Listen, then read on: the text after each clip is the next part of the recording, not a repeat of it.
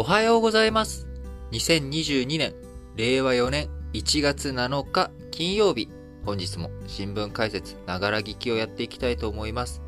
えーまず最初の話題、丸1としては、え中央アジアのカザフスタンで今、あ全土で緊急、非常事態宣言があ出るというような事態になっております。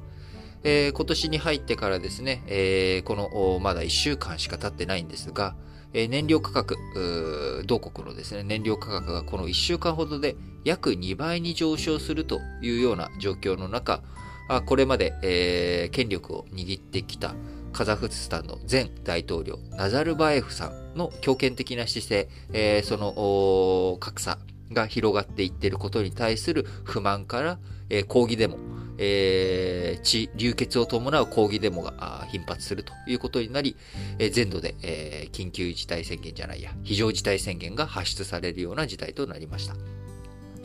えーカザフスタンの非常事態宣言を受けて、えーカザフスタンも入っている集団安全保障条約機構 CSTO。こちらは、まあ、あ NATO と似たような組織ではあるんですが、ロシアが主導する旧ソ連圏の軍事同盟になります。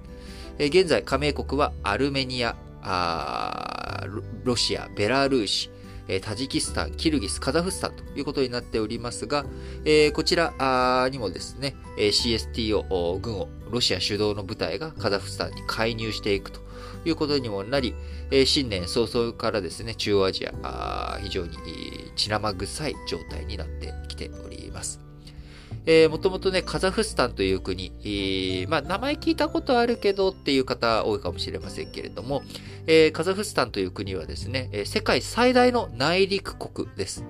えーカスピ海。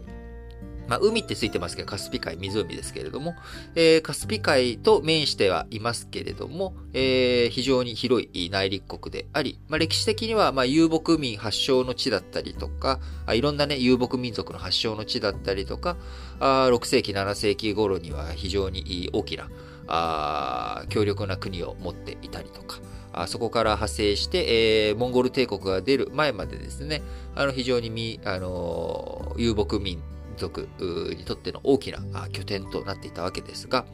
その後も、モンゴルに征服されて、というような歴史を重ねて、今に、その後ロシアとかね、いろんなところに征服されたりとかっていう流れの中、旧ソ連、崩壊後、ソ連崩壊後にですね、独立をして、今に至っているわけですが、ソ連崩壊後からですね、ずっとナザルバエフさんという人がずっと権力を握っており、えー2019年に大統領職を退くまで、まあ、ずっと大統領、えー続けており、俺だけ特別難戦してもいいんだっていう規定を作ったりとかですね、まあ、そんなことをやっていたと。で、今、ナザルバエフさん、大統領は退いたんだけれども、えー安全保障理議会みたいなね、なんかそういう軍を統括するようなところのトップはずっとその後も握り続けていたということから、まあ、えーそのナザルバエフさんに対する不満が爆発し、えー今回、そのナザルバエフさんの大、えー銅像も破壊されるとかね、デモの中で。中でえーまあ、ナザルナザルバエフさんに対するう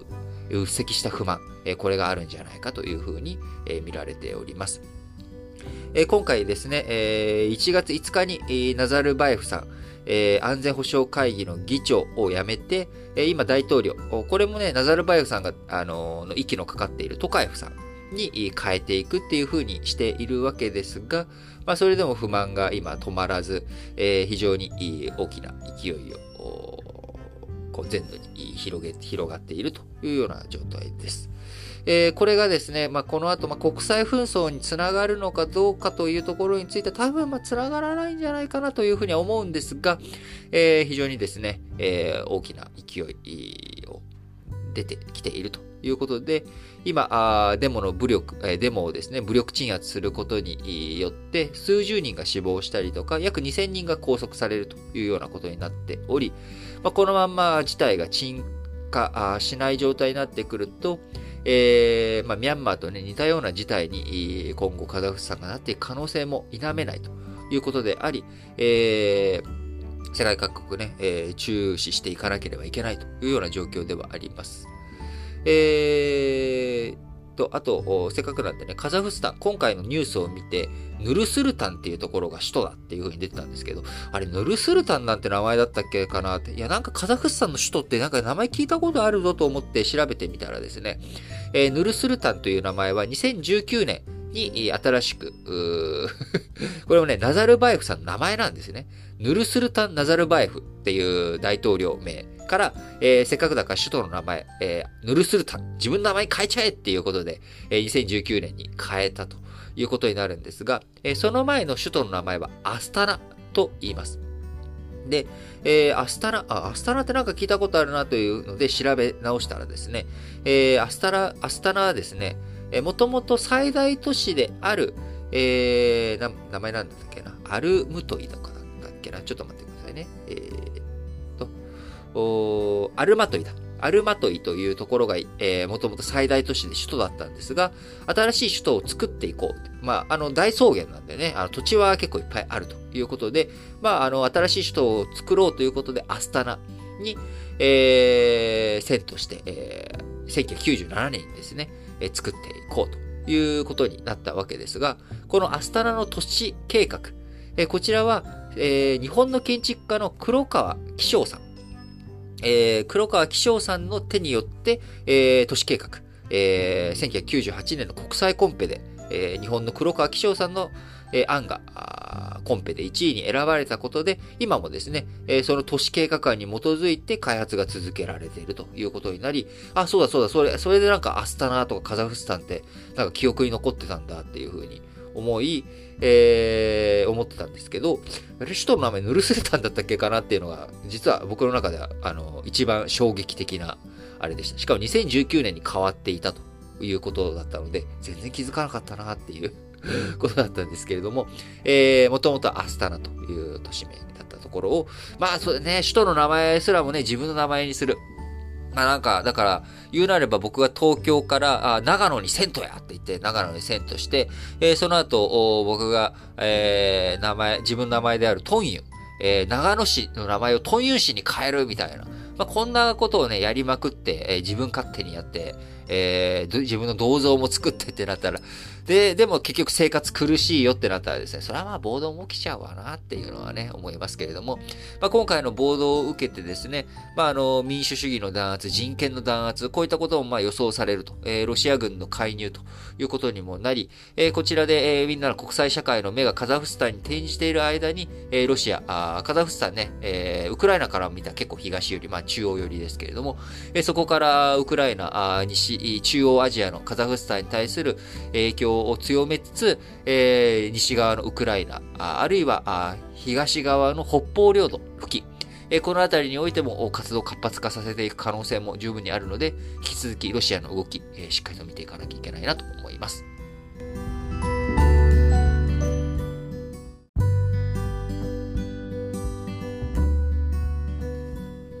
はい。それでは続いて、丸2の話題ですが、えー、去年12月にですね、開かれたアメリカ連邦公開市場委員会 FOMC、えー、こちらのね、えー、議事要旨、え、どんな風な話し合いが行われたのか中身、え、こちらの議事要旨がですね、え、今回、1月、え、5日、ニューヨークのね、現地時間で1月5日で、え、発表されたことを受けてですね、市場がびっくりしちゃったという、まあ、こういったお話になります。えー、もともとアメリカの利上げ、えー、のね、こう、テーパリング、金融緩和の縮小、これはもう早々にスピードを上げてですね、えー、2020年3、あ、2022年3月まで、えー、実施して、その後利上げに進んでいこうと。で、利上げも結構長い、早めにやっていき、年内に3回ぐらいやっていこうかというような話。え、こちらについてはですね、もともと FOMC が終わったタイミングからみんな、うんうん、そうだよね。で、まあ説明もあったし、えー、そういったことを織り込みながら、えー、株価調整されてきたわけなんですが、えー、ここで今回サプライズが起きてしまった内容はですね、えー、そのプールに水をジャブジャブってずっと今まで流し込んでいました。で、それを締め切りますと。でも、ピプールに溜まった水を抜く。えー、FRB がたくさん買った資産。これを減らしていく。えー、FRB がそれまでですね、資産を買うっていうことは、中央銀行が資産を買うっていうことは、その分、買った分だけ、えー、お金を払うわけですから、中央銀行は。市場にお金が流れるっていうことなんですよね。えー、で、お金が流れている。要は、プールに水がたくさん溜まっているっていうところは、お水がたくさんあるっていうのは、えー、水がたく、あ、水じゃない、お金がたくさんあるっていうことの比喩に当たるわけですけれども、えー、お金がたくさんあるところから、いや、やっぱり水抜くわと。えー、市場から現金回収して自分が持ってる資産売るわという、こういった動きも、予想より早くなるんじゃないかということが、今回の議事要旨の中身で、えー、見受けられると。ということになるわけなんですよね。もともと金融緩和、前回ね、えー、リーマンショックとかいろいろあった後にですね、金融政策正常化させていく局面の中で、えー、2015年12月に、利上げを開始した後、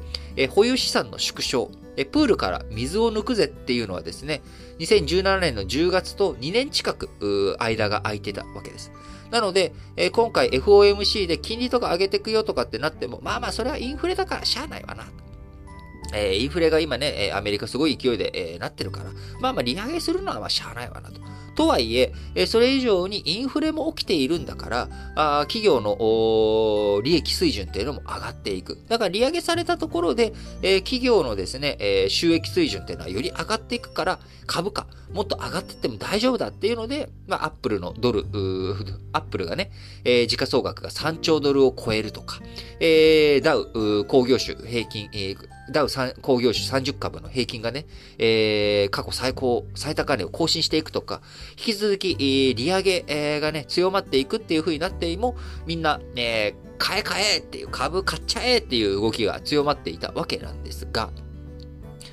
えー、いや、水抜くってなったら、それって、えー、市場からお金を引き上げるっていうことだから、もう前提結構狂っちゃうよね。えそんなことまで、えー、FOMC、今回12月のね、考えてたの？っていうことで、えー、みんなちょっとびっくらこいちゃってですね、おっとっとっとっと、これはちょっと、潮目変わるんじゃないの？ということで、えー、株式市場ショックを受けました。えー、日本の東京株式市場、ね、あの、4日に大発会があって、えー、4日、5日と、こう、株価ね、まあ、順調に上がってというか、まあ、あのー、去年よりもいい感じで、えー、進んできたんですが、昨日6日の東京株式市場、え日経平均株価あ大きく反落してですね、前日比、え844円29銭、えー、2.88%安の28,487円87銭まで下落をしました。えーまあ、こういった状況の中ですね、えー、日経平均大きく反落ということになり、えー、日経平均の場合は FRB だけじゃなく、えー、国内で新型コロナの感染拡大、えー、まん延防止等重点措置を沖縄県、広島県、え、山口県などに適用させていこうということで、やっぱり景気の回復、日本ちょっとやっぱ苦しそうだなっていうこともあり、え、市場大きく下がったということになっております。あのまあ、あの昨日、昨日、昨日だな、え、昨日お伝えしました通り、あの、日本の中央銀行、日銀はね、えー、もうこっそりと国際金融資産の、自分たちの保有資産の縮小、えー、少しずつ、えー、ステルス的な感じでね、やってきているという流れもあります。えー、このコロナの影響の中、今は、未だかつてないスピードで、こう、他の中央銀行含めてですね、えー、みんな自分たちの保有資産を膨らませてきたということもあり、えー、その保有資産の縮小というものを、こちらについてですね、舵を切っていくという流れ、えー、強まっていくと思われます。え今年1年間ですね、金融市場、まあ、コロナ、の正常化に向けて、まあ、オミクロン型はあるものの、えー、まあ、ワクチンとか飲み薬とかいろんな武器も整ってきているので、あのー、まあ、去年、一昨年以上にですね、金融正常化に向けた動き、これまでは非常事態だっていうことで、株式市場にお金ジャージャー流していこうとか、みんながね、株買いやすいような環境を整えていこうということに注力させ、してきたわけですけれども、まあ、潮目が大きく変わりそうなこの1年、えー、なってくるのかなというふうに思います。えー、潮目が変わってくるタイミングではですね、えー、え、こんなところにも影響あるのみたいな、あ僕も予想していないような、僕らが予想していないところに影響が出てくるという可能性も十分にありますので、えしっかりと資産防衛のためにもですね、日々のニュース、しっかりとウォッチしていきたいなと思います。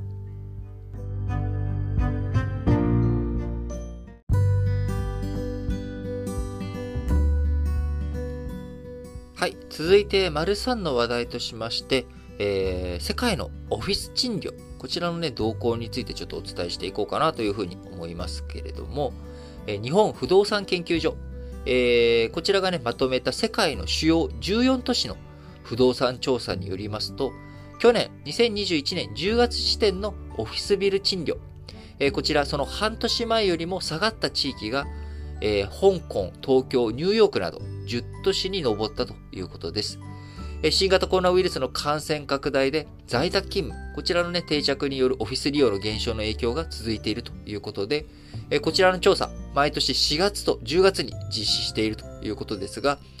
アジアや欧米の14都市に対して不動産鑑定士が新築のオフィスビルの契約資料を調べて指数化しているものになっております。え上昇下落のいずれも該当する都市の数は前回調査21年4月と同じだったということですが、えー、最も下げたのは香港で前回調査と比べて下落率1.8%ということです。え今ね、香港、あのー、いろいろと、まあ、今年で、えー、香港、中国に返還されて25年という節目の年ではありますけれども、えー、ここ数年来、えー、人権問題の弾圧とか、えー、そういったところからビジネス環境、金融環境にとっても、やっぱ世界のスタンダードとちょっと違うなと。えー、まあ、香港じゃなくて、まあ、シンガポールとか、他の国にね、えー、そういったあ投資家とかが逃げたりとか、あ投資マネーとかあ金融機関の出先の中心ところがね、え変わったりとか、あ香港のに出ているところが縮小したりとかっていう動きもあったりとか、あるいはあ、まあ、香港からあ出ていく、えー、ような人たちも増えているということからですね、えー、政情不安などもあり、オフィス需要の減退が続いているという状況になってしまっております。やっぱこういったことを考えるとですね、えー、本当に、このえー、香港というものを締め付けるということが正しいのかどうかっていうことですよね。えー、東小平さん。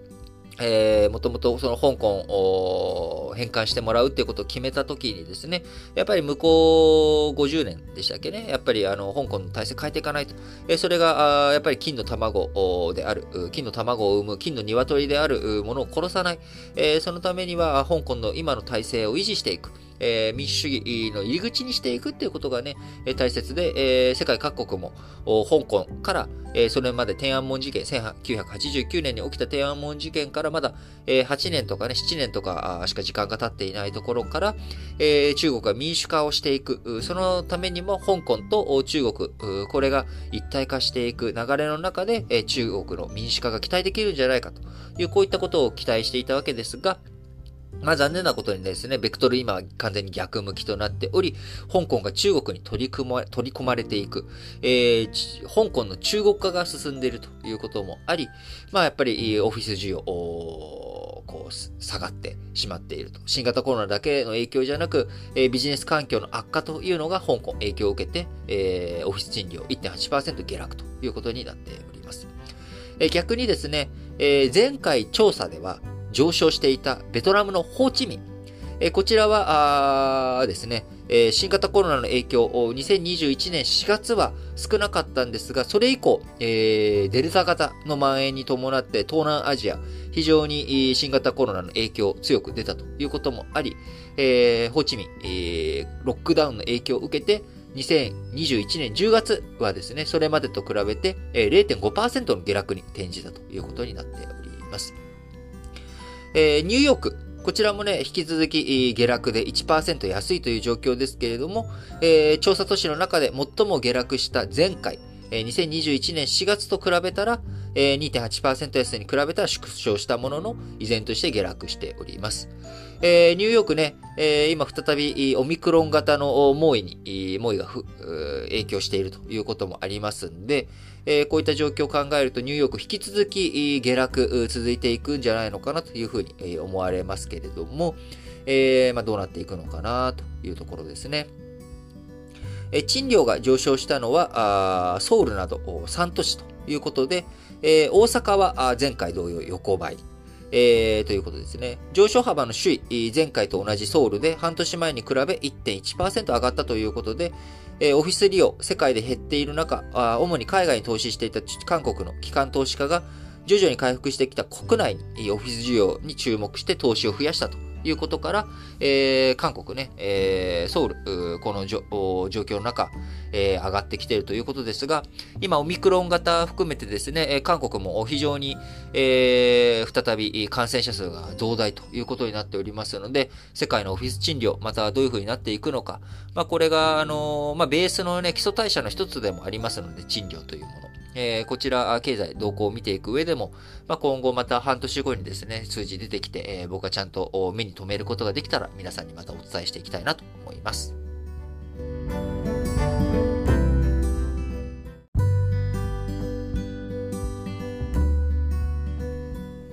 はい。それでは、丸4の話題としまして、いや、これはちょっとね、取り上げてみんなにお伝えしとかなきゃなと思った話題ですけれども、えー、昨日1月6日にですね、えー、パナソニック、投資家向け説明会を開いたのですが、え、この中で、え、パナソニック、希望する社員に対して、週休3日。こちらをね、選べる制度を導入する方針を明らかにしたということです。今後、まあ、具体的な、ね、内容についてはまだほとんど決まっていないんですけれども、まあ、週休3日選べる制度導入していくぜという方針、こちらをね、明らかにしました。えー、対象となる社員や開始時期などは今後詰めるということですが、副業や学習、地域ボランティアなど、会社外での取り組みを推奨し、社員が働きやすい環境づくりを進めていくということです。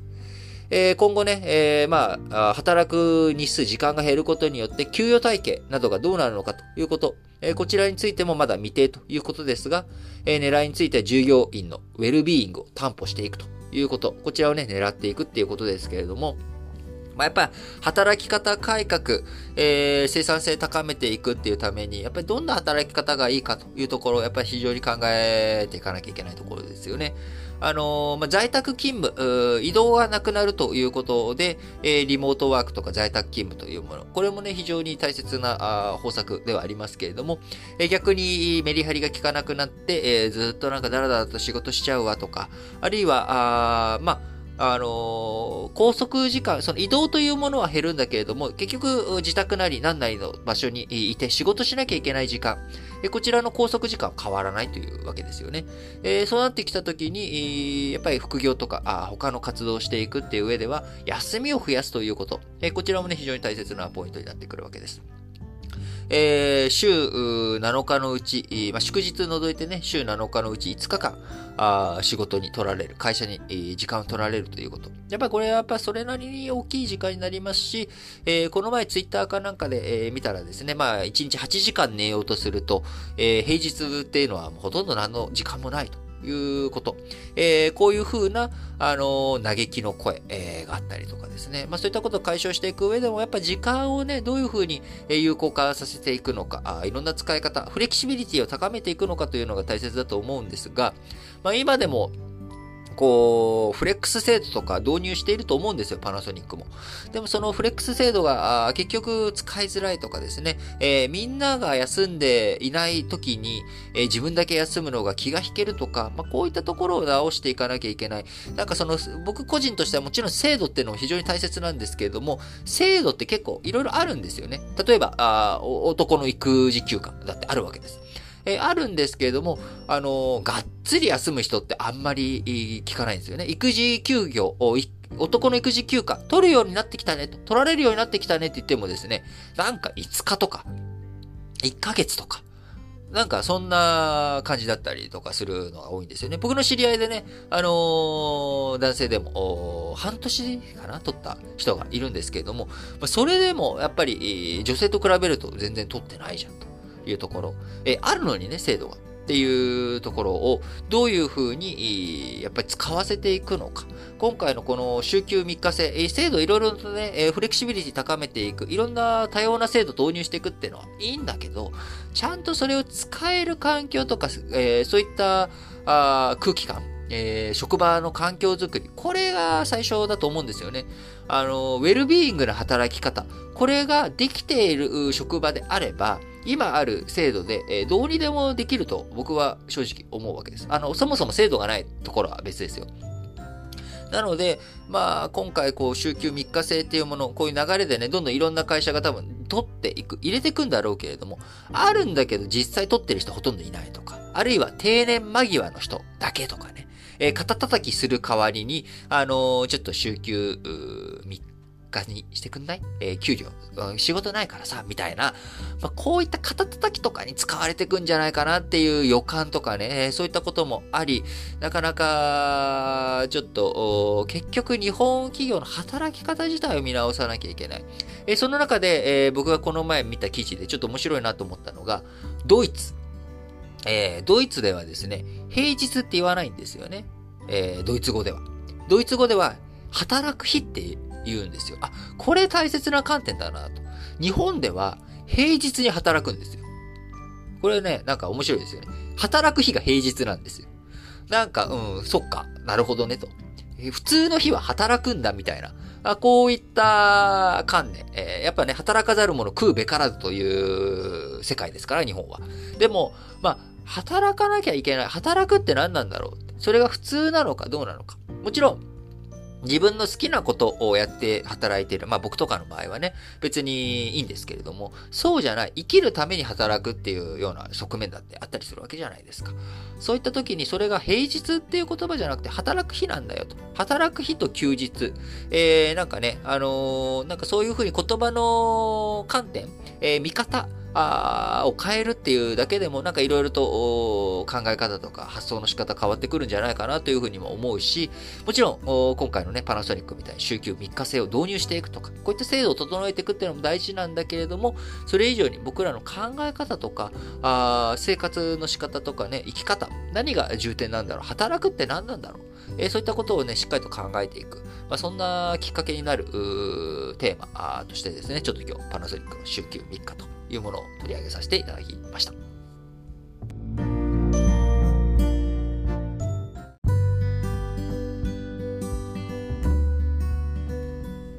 はい。それでは本日も最後、丸ごとしまして、主要語詞の社説を紹介して締めくくっていきます。えー、まず朝日新聞です。香港の弾圧、報道を封殺するのか。香港で何が起き、人々は何を考えているのか。自由な報道が失われることで、これからの香港社会の実相が見えなくなっていくのではないかと懸念せざるを得ない。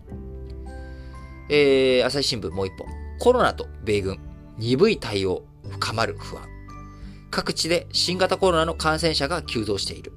とりわけ、米軍基地を抱える地域が深刻な状況にあり、沖縄、山口、広島の3県に、まん延防止等重点措置が適用されることになったと。いうことでね、えー、水際対策の穴と言われてしまっている米軍基地。えー、こちらをね、えー、抱えている沖縄県。え、山口、広島もね、え、県境に岩国基地。え、こちらからね、蔓延が防止、え、広がっているんじゃないかと。え、東京近辺でもね、横須賀とか、あるいは、横田とかね、まあ、こういったところに、米軍基地ありますけれども、まあ、やっぱ感染が拡大していくっていう流れの中、あコロナと米軍の関係ね、しっかりと米軍に対しても主張していくことを主張していかなければいけないということになると思います。え昨日、日本の林芳正外務大臣は、ブリンケンアメリカ国務長官に電話で協議をし、米軍関係者の外出外出制限を含む対策の強化を要請したということになりますが、まあ実際にどれだけどうなっていくのかというところはですね、これからの動き、しっかりと注視していく必要があるかなというふうに思います。えー、続いて、毎日新聞。異次元緩和続ける日銀、えー、悪い物価上昇に備えよう。まあ、一元緩和続けるって書いてあるんですけど、まあ、昨日お伝えした通り、まあ、ステルスにね、もう、あの、国債の保有残高ちょっと減らしてきたりとかってしてるので、まあ、そろりそろりと、日銀、金融政策変えてきている局面ではありますが、えー、まあ、毎日新聞の社説です。このままでは、賃上げが進まない中、家計を苦しめる悪い物価上昇に陥りかねない。そうなれば消費が冷え込み、さらに景気が悪化する悪循環を招くと。いうことでね、まあ言われんでも日銀も分かってるわ、ということでいろいろ対応していくだろうし、えー、多分ね、今年、今、円安ぶわっと進んでおり、119円とか、もしかしたら120円いくんじゃないのみたいな、なっておりますけれども、まあ、そういったタイミングになってきたら日銀が、まあ、あの介入するんじゃないのかなと思いますし、まあ、どうなってくるのか、あやっぱりね、金融関係については非常に注視していかなきゃいけない1年間になるかなというふうに思います。えー、毎日新聞もう一本は、えー、コロナの話題ですね。コロナの感染第6波。医療崩壊防ぐ体制万全化。オミクロン株は重症化しにくい可能性が指摘されているが、感染者数が急増すれば、重症者数も増え、医療現場の負担が重くなる。重症化リスクが高い高齢者へのワクチンの3回目接種は始まったばかりだということで、えー、アメリカでね、今オミクロン型、死者、えー、1日あたり1000人を超える規模になってきてしまっているのかな。あやっぱりその背景にはですね、えー、重症化率が低いとはいえ感染がバーッと広がっていった。で、その広がっていった時に、えー、看護師とか医者、こちらでね、えー、3回目接種、えー、がうまくまだ行き届いていかなくて、そこの人員が減ってしまった。えー、その結果対応がいろいろときつくなってしまったっていうこともね、一つあるわけなので、えー、日本医療体制、防ぐ体制万全化させていくためにも、ワクチンの3回目接種、えー、重症化リスクの高い高齢者や医療従事者に向けてしっかりとやっていくということをね、まずはやっていってほしいなと思います。えー、産経新聞、デジタル重点計画、利便性高める改革とせよ。行政手続きのデジタル化は喫緊の課題である。司令塔となるデジタル庁だけでなく、えー、政府全体で取り組みを加速することが重要だ。えー、産経新聞もう一本は、日米の原子力連携、高速炉への協力は後期だ。原子力の積極利用は、資源小国の日本にとってエネルギー安全保障上極めて重要であり、同時に国際的な要請となっている脱炭素化にも資する道でもあるということですな。えー、読売新聞、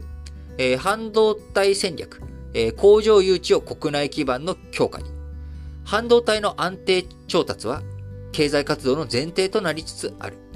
米欧は経済安全保障上の重要物資と位置づけ、数兆円以上を補助金などとして投じる方針を掲げ、開発、生産体制の拡充を図っているということでね、えー、日本、この度ね、えー、TSMC、え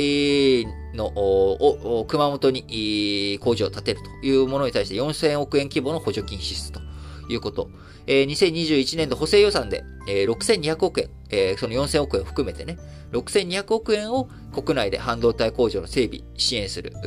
補助金として計上しているわけですけれども、えー、アメリカとかヨーロッパはね、もっと金額の規模を大きくしてやっているわけなんだから、日本本当にもうちょっとこれでいいのか、いろいろとね、考えてやっていかなきゃいけないよねっていう、まあ、こういった話ですわな。